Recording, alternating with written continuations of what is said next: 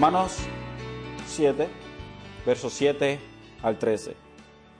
¿Qué diremos entonces? ¿Es pecado la ley? De ningún modo. Al contrario, yo no hubiera llegado a conocer el pecado si no hubiera sido por medio de la ley, porque yo no hubiera sabido lo que es la codicia si la ley no hubiera dicho, no codiciarás. Pero el pecado, aprovechándose del mandamiento, produjo en mí toda clase de codicia, porque aparte de la ley el pecado está muerto. Y, en un tiempo yo vivía sin la ley, pero al venir el mandamiento, el pecado revivió y yo morí. Y este mandamiento, que era para vida, a mí me resultó para muerte, porque el pecado, aprovechándose del mandamiento, me engañó y por medio de él me mató. Así que la ley es santa y el mandamiento es santo, justo y bueno. Entonces, ¿lo que es bueno vino a ser causa de muerte para mí? De ningún modo. Al contrario, fue el pecado a fin de demostrarse que es pecado a producir mi muerte por medio de lo que es bueno, para que por medio del mandamiento el pecado llegue a ser en extremo pecaminoso. Continuamos el tema, el mismo tema, eh, en esta tarde, eh, que comenzamos dos semanas atrás. La santa ley que condena. La santa ley que condena es la segunda parte de ese, de ese sermón. Y porque la santa ley condena, muchos se preguntarán, ¿por qué esta santa ley, por qué esta ley que es santa, condena? Bueno, porque la ley viene y es instituida por Dios, quien es santo. La ley es buena porque es instituida y porque viene de Dios. La ley se presenta al medio por el cual, o presenta el medio por el cual el hombre puede ser justo delante de Dios. La ley para lo que fue dada es buena, santa, hermosa. El salmista lo expresa de manera siguiente, mejor es para mí la ley de tu boca que millares de piezas de oro y de plata. La ley es buena. Y específicamente lo que Pablo está hablando aquí en estos versos del capítulo 7, estamos hablando de, estamos viendo la ley, o tenemos delante, es la ley mosaica, especialmente la ley moral de Dios. Y Pablo va a desarrollar esto un poco más más adelante. Pablo ha establecido en los primeros seis versos de este capítulo, si usted echa sus ojitos hacia atrás, en los primeros seis versos de este capítulo 7, que todo creyente ha estado bajo la jurisdicción de la ley, por tanto sujetos a ella. Por eso es que en, el verso 2, Pablo dice, porque la mujer que tiene marido está, perdón, el verso, el, en el verso 2, porque la mujer que tiene marido está ligada por la ley a su marido mientras él vive, mas si el marido muere, ella queda libre de la ley del marido. Entonces, así que si viviendo su marido se casa con otro hombre, será llamada adúltera, pero si su marido muere, ella queda libre de la ley y si se casa con otro hombre, no será adúltera. Y Pablo utiliza esta, esta analogía de lo que es estar libre de un matrimonio y la forma de que alguien puede ser libre de un matrimonio es a través de la muerte. La muerte es lo único que justifica el hecho de que alguien pueda, o es la ley, eh, que alguien pueda separarse de la otra persona. So, por tanto, estamos sujetos a la ley mientras estamos vivos a la ley. Sin embargo, hemos muerto a ella, a, esta, a la ley, en la muerte de Cristo. Como nosotros hemos muerto entonces a la ley en Cristo, hemos venido a una nueva jurisdicción, bajo un nuevo amo, bajo un nuevo yugo. So, hemos sido emancipados o separados de la ley para ser unidos a Cristo. So, ya no estamos casados con la ley, sino con Cristo Y esto no es a través del divorcio, sino que es a través de la ley. La idea del ejemplo de Pablo con la mujer que no puede casarse al menos que su esposo muera, o casarse nuevamente al menos que su, su esposo muera, y si se casa con otro, su esposo estando en vida lo hace adúltera. La idea de este ejemplo es de presentar el hecho de que la separación de nosotros de la ley solamente viene a través de muerte. Nosotros morimos en Jesucristo. En Jesucristo morimos a la ley y vivimos, tenemos novedad de vida en una nueva vida en Jesucristo. Es Louis Johnson dijo, qué hermosa figura de nuestra relación con Cristo es la figura del matrimonio. El matrimonio es una de las más bendecidas relaciones. La esposa se rinde y en rendirse ella se encuentra en un alto sentido el rendimiento de su amado hacia ella. Ella dice, yo soy de él y él también puede, y también puede añadir, él es mío. Una posesión mutua que fluye de la relación. Por ende, un creyente puede hablar de su relación con el Señor, quien es su novio Aún más, el matrimonio es la esfera de privilegio, trayendo a la esposa a la intimidad de la vida de su esposo y al esposo la intimidad de la vida de su esposa. Hay un mutuo compartimiento de amor, propósitos, aspiraciones y, y experiencias. En la unión marital hay una unidad que no se encuentra en ningún otro lugar. Por ende, es la relación entre el Cristo resucitado y su novia, la iglesia. Entonces, en esta nueva vida que nosotros tenemos, figurativamente casados con Cristo, y siempre tengo cuidado de no tomar esto más allá, la analogía más allá de lo que debe ser tomada, porque hay algunos que toman esta analogía y la llevan a un punto en donde un hombre se siente completamente incómodo de la manera que se habla de nuestra relación, la iglesia, los creyentes con Cristo. Hay algunos que cantan canciones, Jesucristo, estoy enamorado de ti, eh, o eres mi amante, Jesús. Esto no es el tipo de lenguaje que se debe utilizar eh, eh, para nosotros describir la relación de la iglesia con Jesucristo están tratando de utilizar el, amor eros, de erótico, eh, para identificar el amor agape de Jesucristo y la iglesia. Eso no se debe mezclar, jamás y nunca. Eso, eso no tiene lugar. Entonces, libres del yugo de la ley para llevar el yugo de Cristo esencialmente. Pablo dice en los versos 5 y 6, porque cuando estábamos en la carne, la influencia del pecado que era por la ley obraba en nuestros miembros llevando fruto para muerte. Pero ahora somos libres de la ley, habiendo muerto a lo que nos tenía sujetos, para que sirvamos en novedad de espíritu y no en lo antiguo de la letra. Eso aquí lo vemos, que estábamos en la carne, en la influencia del pecado, que era por la ley, obraba en nuestros miembros llevando fruto para muerte. Pero ahora, ahora, y ese es, eh, este, Martin eh, Lloyd Jones decía, gracias a Dios por todos los perros que hay en la Biblia. Todos los perros que hay en la Biblia, en el sentido de que nosotros estamos en delito, en pecado, pero Dios en su gracia y misericordia nos salva. Es, algo hermoso, hermanos, porque imagínense que estamos muertos en nuestros delitos y pecados y ahí se quedó. No, estábamos muertos en nuestros delitos y pecados, pero Dios, pero Dios, en su magnífica gracia y misericordia, le plació salvarnos a nosotros. Entonces la conclusión en la mente de, del que argumenta en contra de lo que Pablo ha escrito es esto, este es el argumento que, Pablo quiere refutar. Pablo, tú lo que estás diciendo es que la ley entonces es mala.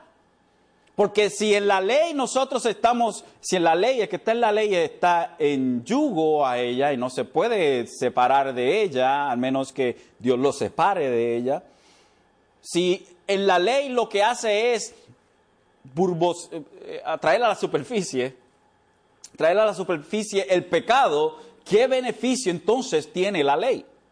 El argumento entonces sería, Pablo, la ley es mala. La ley, si la ley nos mata a nosotros, entonces la ley es mala. Entonces aquí es que comenzamos el argumento de Pablo en contra de esta idea en los versos 7 al 13. ¿Qué diremos entonces? ¿Es pecado la ley? Y Pablo, nuevamente, esta es una expresión que hemos visto anteriormente, en ninguna manera. Es el negativo, el máximo negativo en la lengua griega, que es no, no, no, no. Al contrario, yo no hubiera conocido el pecado a no ser por la ley.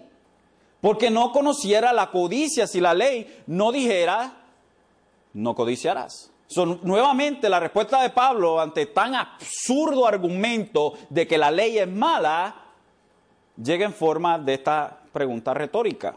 ¿Es pecado la ley? ¿Es pecado la ley? Esta pregunta a la cual ya se sabe la contestación, que es no. ¿Es pecado la ley?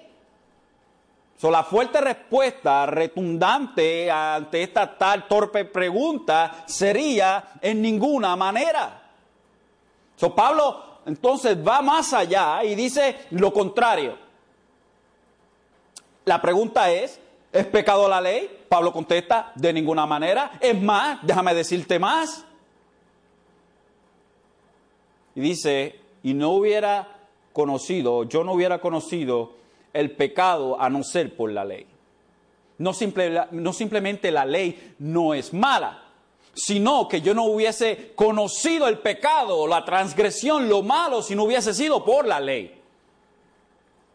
So, Pablo toma lo contrario a lo establecido por el argumento del hombre, como le llamamos anteriormente en el capítulo 2, del hombre invisible, que Pablo, este, este contrario imaginario que Pablo ha construido para, para llevar una, un argumento retórico. Y esto es una forma en la cual, una forma que se usaba mucho en el tiempo de Pablo, esta forma retórica de hacer argumentos. La idea es, usted formula un argumento y mientras el tiempo que usted, que usted tiene, usted trata de tumbar todo el mejor argumento que se puede establecer en contra de ese argumento que usted está diciendo.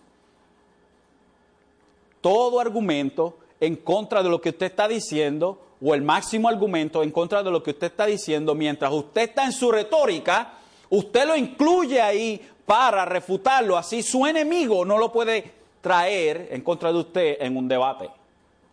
So, Pablo, esto es lo que hace. Pablo lo que hace es pecado la ley. De ninguna manera. De ninguna manera. Es más, déjame decirte más. Si no hubiese sido por la ley, yo no hubiese conocido lo que es pecado. Pablo hace un ejemplo. Porque no conociera la codicia, perdón, porque no conociera la codicia, o la codicia si la ley no dijera, no codiciarás. So, Pablo dice que la ley presentó su pecado. La ley es el espejo por el cual podemos ver nuestro verdadero rostro. La ley nos presenta a nosotros como nosotros somos como tal.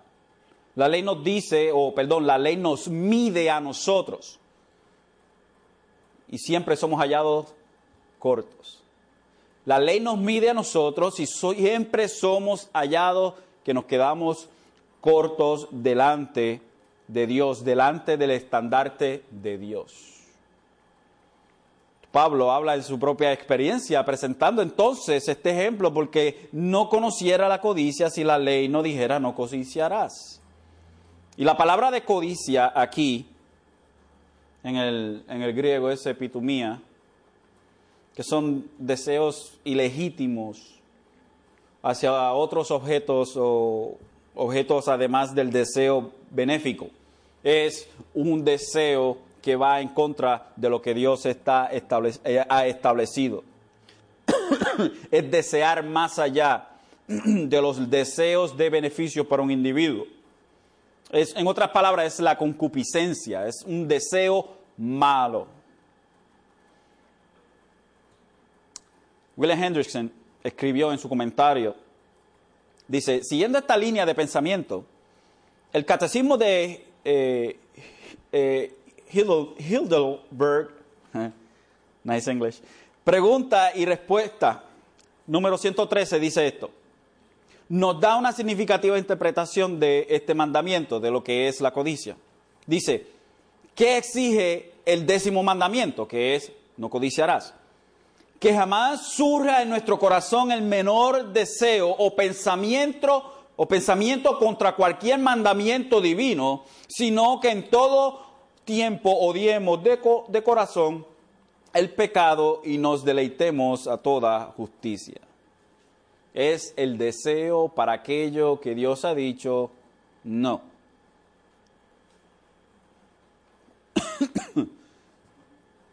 Aquí tengo algunos ejemplos para que tengamos una idea, no quiero dejarlos en blanco.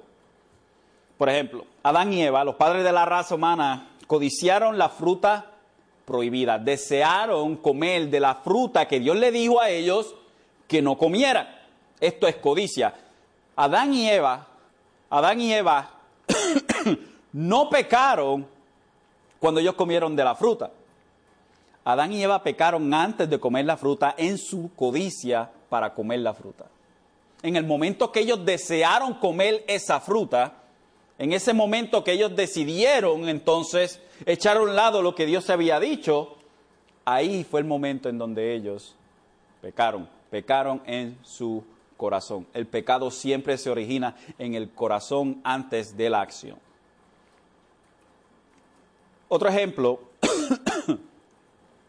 fueron los hermanos de José. Los hermanos de José eran envidiosos porque José tenía estos, estos sueños y todas estas cosas, y el padre amaba mucho a José y le hizo una túnica de colores bien hermosa porque era hijo de su amada, Rebeca.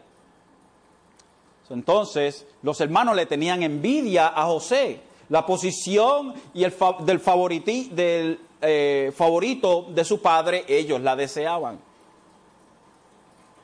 Otra persona fue Acán. Acán deseó un hermoso manto babilónico y otros objetos eh, incluidos en el botín de Jericó, que Dios le dijo al pueblo de Israel, no tomen ningún botín de aquí de Jericó, no lo tomen, no tomen nada. Acán decidió tomarlo y guardarlo y por esto pagó por su muerte y la muerte de su familia. También tenemos a Acab, Acab, el rey Acab, el rey de Israel Acab, quien estaba completamente dirigido por su mujer Jezabel, con la villa de Nabot. Deseaba tanto la viña de Nabot que su mujer le dijo, mi amor, pero si esto yo lo puedo extender para ti, lo que hizo Jezabel fue que mató a Nabot, hizo un plan para que Nabot saliera muerto. Una de las historias más tristes y a la misma vez cumplimiento de lo que Dios le dijo a David por el pecado de Betsabé. Es, es Amón y Tamar. Amón era uno de los hijos de, de, David y Tamar era su media hermana. Y él tenía un deseo tan encendido por su media hermana que terminó violándola. Esto es un deseo, una, una codicia, un deseo que es en contra de Dios. Otra persona que nos encontramos es Absalón con la corona. Absalón tanto quería la corona, o ser el rey, quitarle el reinado de su padre David, que hizo un golpe de estado básicamente. Y David tuvo que correr, salir de Jerusalén, correr, porque su propio hijo lo quería matar. Otro es, otros son Ananías y Zafira, querían el alagio o el prestigio entre medio de la iglesia, y lo que hicieron fue que dijeron, ok, vamos a vender nuestra propiedad por esta cantidad de dinero y todo lo vamos a dar a la iglesia. Sin embargo, vendieron la propiedad y dieron no lo que dijeron, dieron menos de lo que habían dicho. El problema no era que El problema no fue que ellos no dieran todo o que ellos no dieron, que ellos dieron cierta parte. El problema es que ellos mintieron. Ellos mintieron y dijeron, lo vamos a dar todo y terminaron dando simplemente una parte. Si ellos hubiesen dicho, ok, vamos a vender esta propiedad y vamos a dar el 75% de las ganancias a la iglesia, no hubiese ninguna clase de problema. O hubiesen dicho, le vamos a dar un 2% a la iglesia, no hubiese habido ninguna clase de problema. El problema es mentir al Espíritu Santo. Otro es Simón el mago, quiso comprar el poder de lo que del Espíritu Santo por dinero. Otro fue Demas, que este amaba al mundo, tenía un deseo por el mundo increíble. Y otro fue Diótrefes, que, que, como decimos nosotros, creía que era el cheche de la iglesia. Y entonces él creía que él era el maestro del universo en la iglesia y quería la preeminencia eclesiástica dentro de la iglesia y esto está en tercera de Juan eh, verso 9. So, esto es lo que es codicia. Son deseos que van en contra de lo que Dios ha establecido. Son deseos malignos.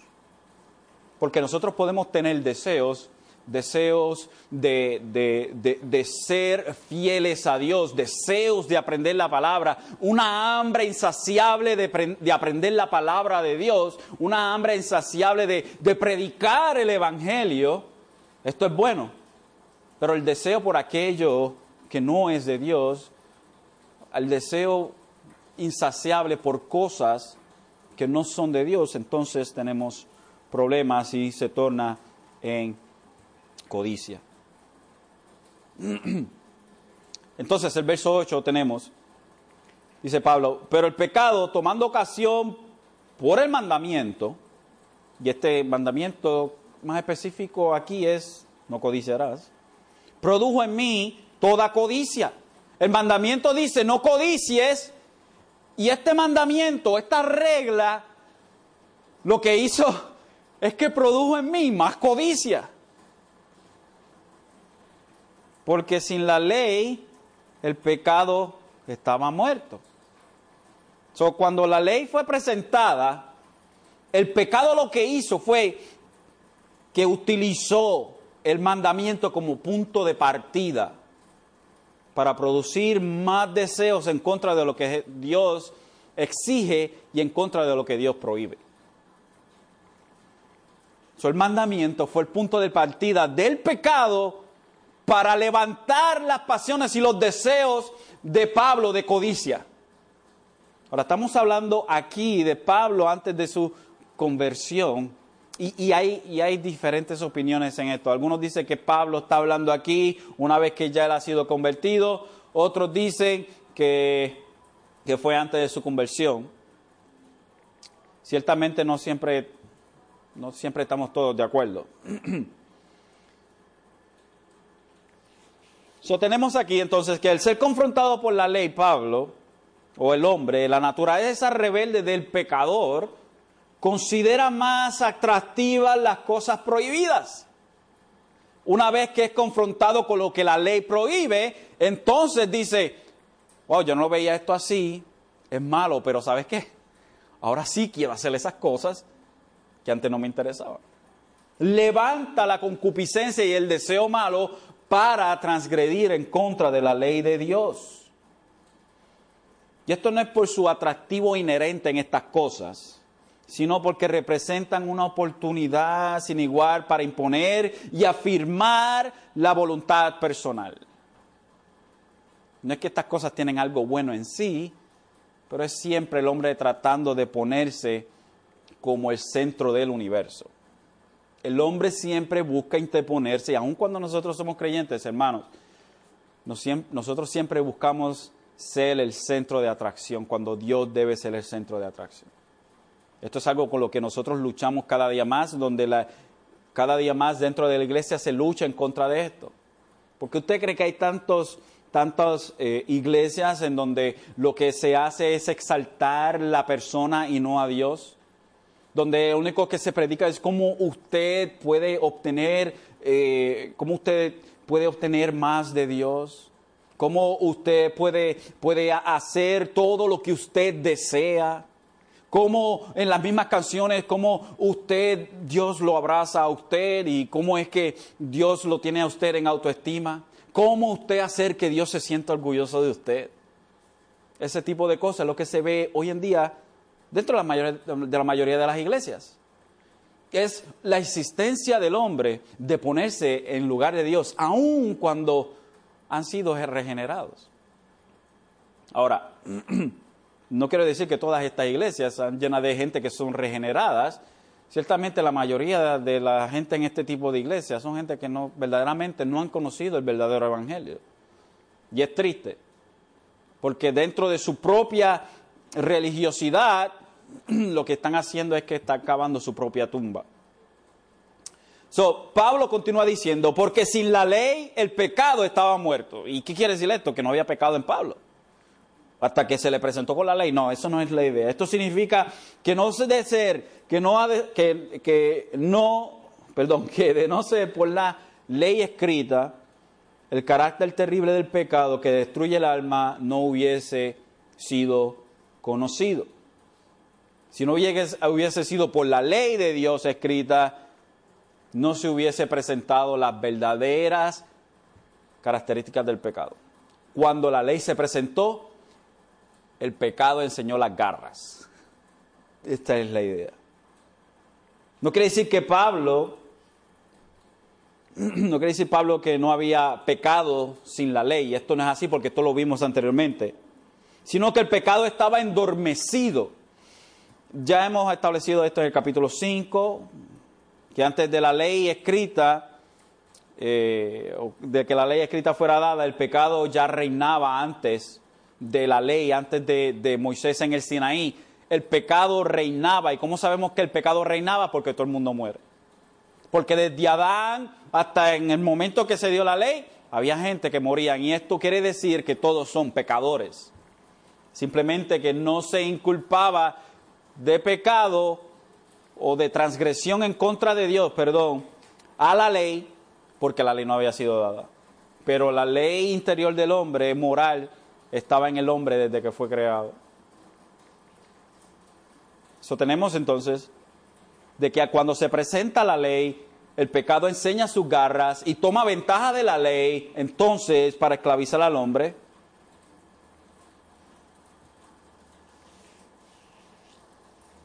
El verso 9 entonces dice, y antes yo vivía sin ley, pero cuando vino el mandamiento, el pecado revivió y yo morí. tenemos este, este, este, este lenguaje de Pablo, de morir, he muerto, morir, he muerto o me ha matado, o el pecado está muerto y ha revivido. Tenemos muerte y vida, muerte y vida. So, Pablo en su entendimiento no completo de la ley, vivía como sin la ley en su estado antes de ser regenerado, pero cuando en un momento antes de su conversión entendió las ramificaciones entonces y las exigencias de la ley, el pecado se despertó en él y él murió. Se dio cuenta, en otras palabras, de su condición de muerte espiritual y entendió que todas sus credenciales y logros religiosos eran como basura. Al Pablo presentársele con la ley, se dio cuenta de que era un pobre pecador, un pobre pecador, un pecador impedernido. Pablo en Filipenses 3, 7 al 8 Dice, pero cuántas cosas eran para mí ganancia, las he estimado como pérdida por amor a Cristo. Y ciertamente aún estimo las cosas como pérdida por la excelencia del conocimiento de Cristo Jesús, mi Señor, por el cual lo he perdido todo y lo tengo por estiércol para ganar a Cristo. Entonces, Pablo, justo antes de, de ser regenerado, se da cuenta de que está muerto y entiende todas las, o, entendió que todas las credenciales y logros religiosos eran como basura delante de Dios. Entonces el verso 10 dice, y el mandamiento que era para vida, yo encontré que era para muerte. So, el mandamiento no codiciarás, o la ley, podemos usarlo en general, yo encontré que era para muerte. So, primero la, la, la ley o el mandamiento que era para vida y, esto es lo que tenemos que establecer y hacer claro de que la ley es buena. La ley es buena. La ley es buena y la misma palabra da testimonio de esto. Por ejemplo, en Romanos 10.5 dice, porque Moisés escribe que el hombre que practica la justicia, que es de la ley, vivirá por ella. Luego también Levíticos 18.5 dice, por tanto guardaréis mis estatutos y mis leyes, por los cuales el hombre vivirá, y los, si los cumple, yo soy el Señor. Ezequiel 20.11 dice, les di mis estatutos y les hice conocer mis decretos, por los cuales el hombre vivirá si los cumple.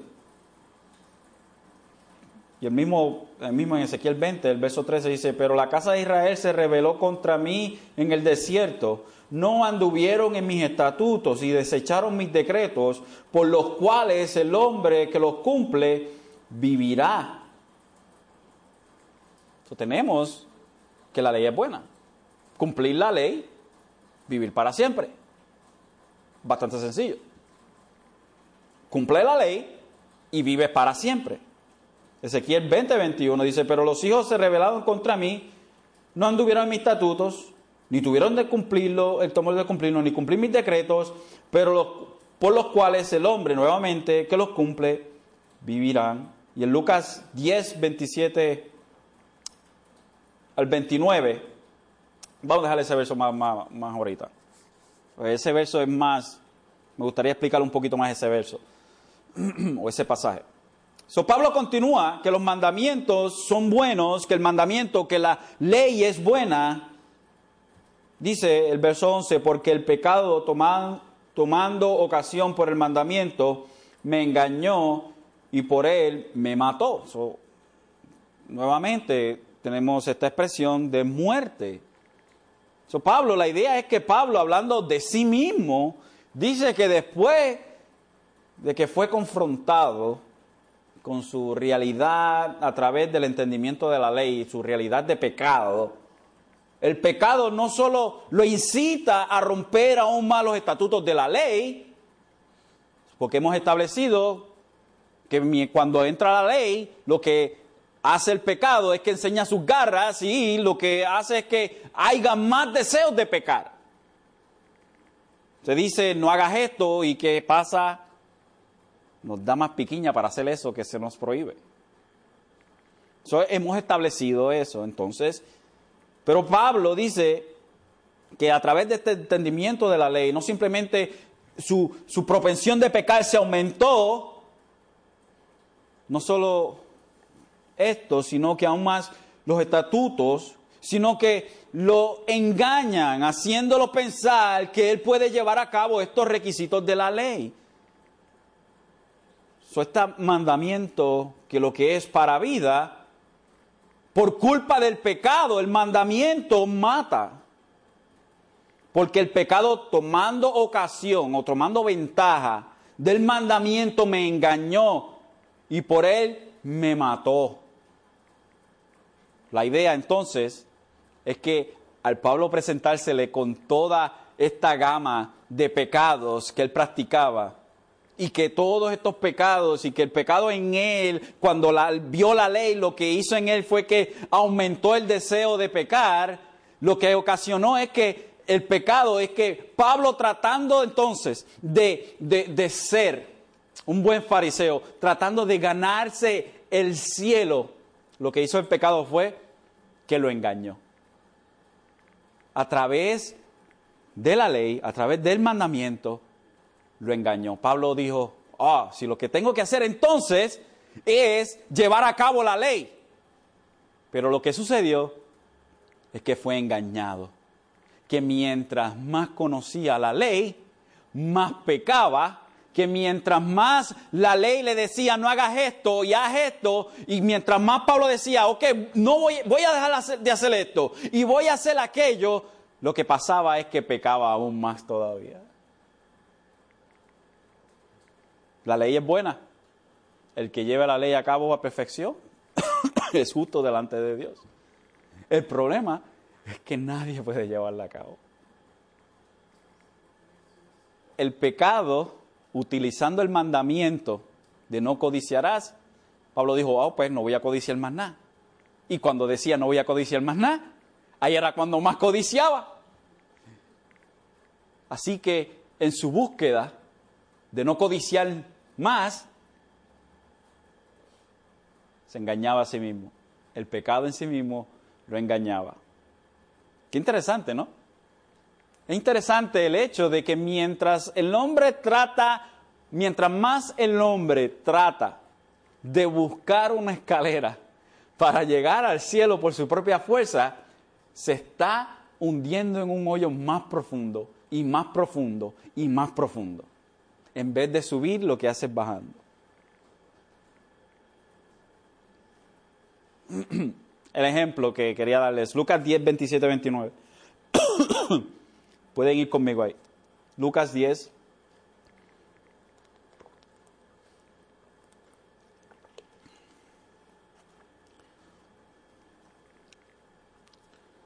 27.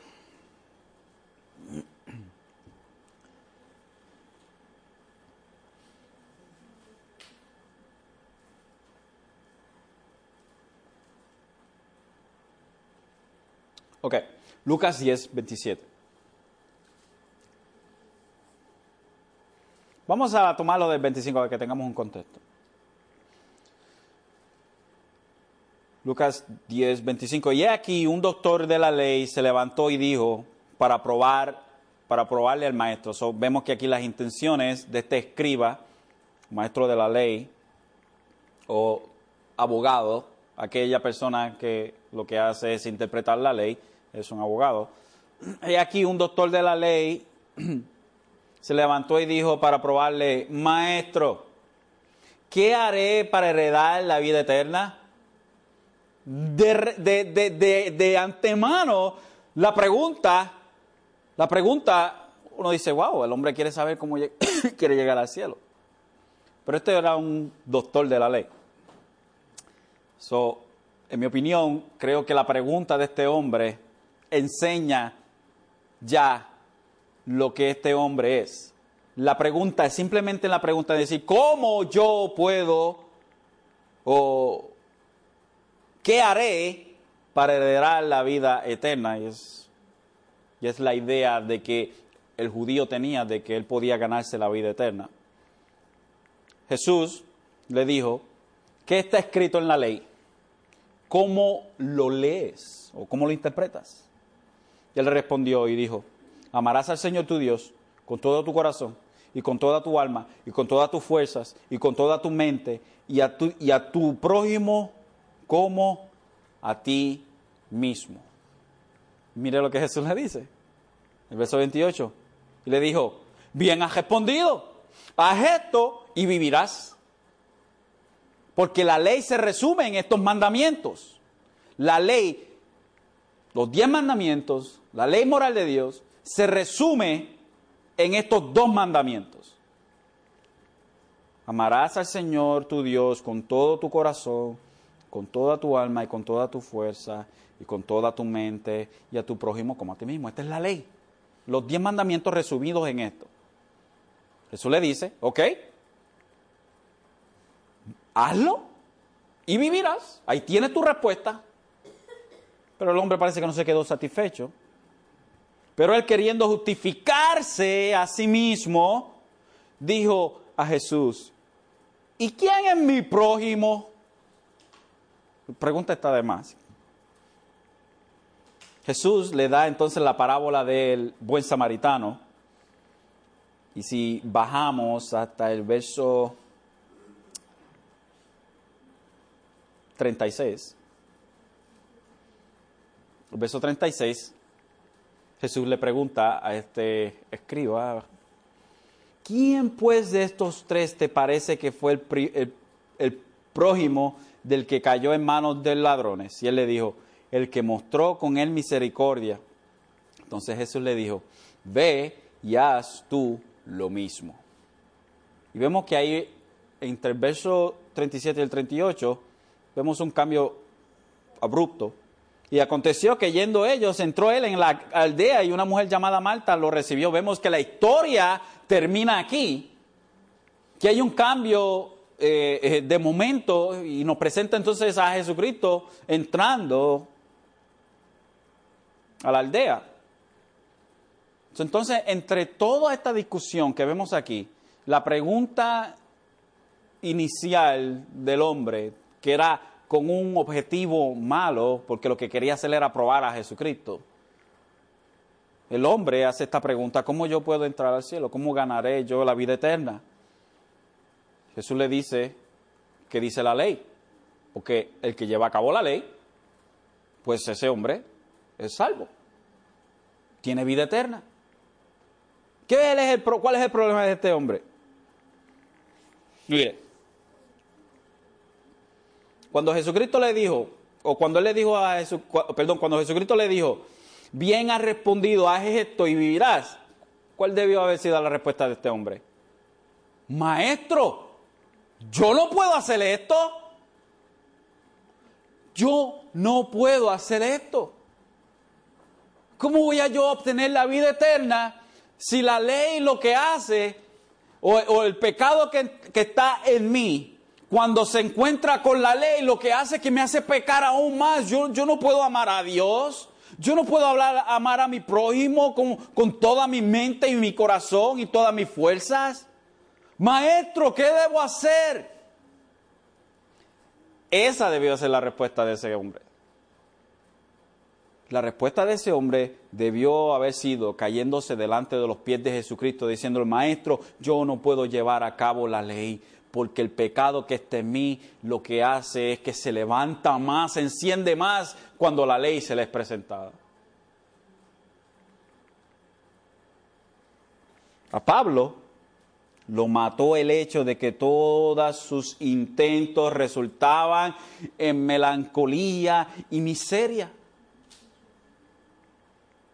¿Por qué?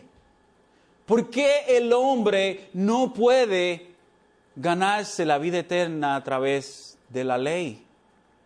¿Por qué? ¿Por qué? Isaías 64, 6 dice, todos nosotros somos como el inmundo y como trapo de inmundicia todas nuestras obras justas. Todos nos marchitamos como una hoja y nuestras iniquidades como el viento nos arrastran. Las obras del hombre son como trapo inmundicia delante de Dios. Por ende, el hombre por sus obras no puede salvarse. Por llevar a cabo la ley no se puede salvar. Es imposible para el hombre hacer esto porque el pecado que está en él lo que hace es que se enciende más todavía.